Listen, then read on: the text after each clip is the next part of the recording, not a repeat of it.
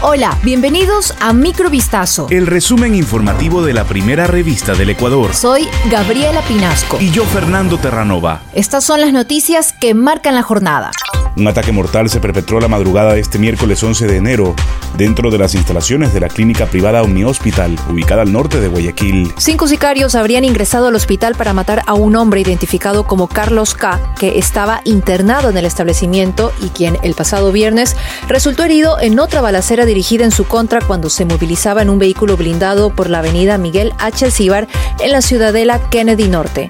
En este hecho violento, un ciudadano falleció tras ser impactado por una de las balas. Los sujetos armados ingresaron por el área de emergencia del hospital y presuntamente intentaron llegar a la habitación de Carlos K., en tanto que en el tiroteo registrado en la casa de salud, uno de los custodios del paciente, quien presuntamente era sicario, falleció. Según información preliminar, los sicarios se enfrentaron con los hombres contratados por Carlos K. para impedir alguna otra amenaza en su contra. Producto del enfrentamiento a balas, uno de los custodios murió dentro del ascensor del hospital. Las entidades sanitarias mantienen activa la vigilancia ante el primer caso de gripe aviar en humanos reportado a nivel nacional.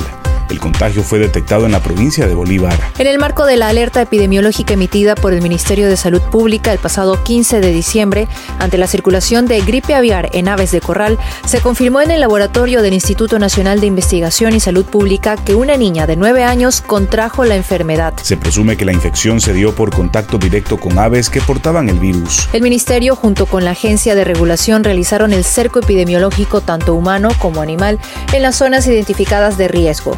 Hasta el momento no se ha registrado ningún otro caso en humanos.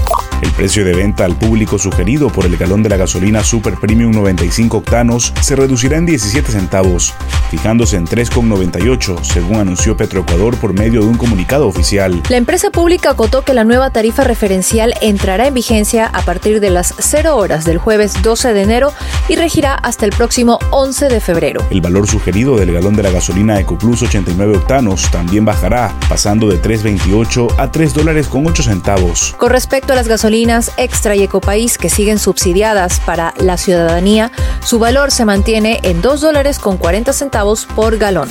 Las elecciones provinciales y municipales de Ecuador, a celebrarse el próximo domingo 5 de febrero, tendrán cerca de 62 mil candidatos entre titulares y suplentes que buscan ser elegidos como prefectos, alcaldes, concejales o vocales de juntas parroquiales. Tras revisar todas las inscripciones, el listado oficial de candidaturas anunciado por el Consejo Nacional Electoral se compone de 374 candidatos a prefecto y viceprefecto, así como 1.544 para alcaldes. También hay 5.402 candidatos para concejales rurales, 9.774 para concejales urbanos, 2.662 para concejales por circunscripción y 42.094 para vocales de juntas parroquiales. En estos comicios se elegirán a 23 prefectos con sus respectivos viceprefectos, 221 alcaldes con sus correspondientes concejales y vocales de juntas parroquiales.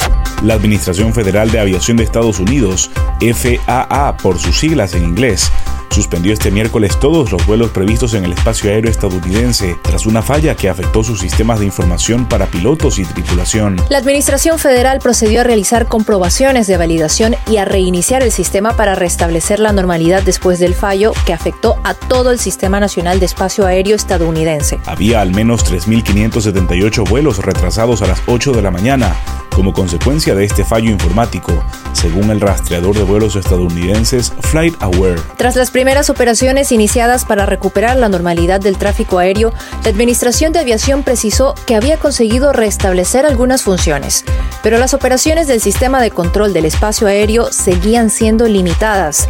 El presidente Joe Biden dijo que no había evidencia de un ataque cibernético. Esto fue Microvistazo. El resumen informativo de la primera revista del Ecuador. Volvemos mañana con más. Sigan pendientes a vistazo.com y a nuestras redes sociales.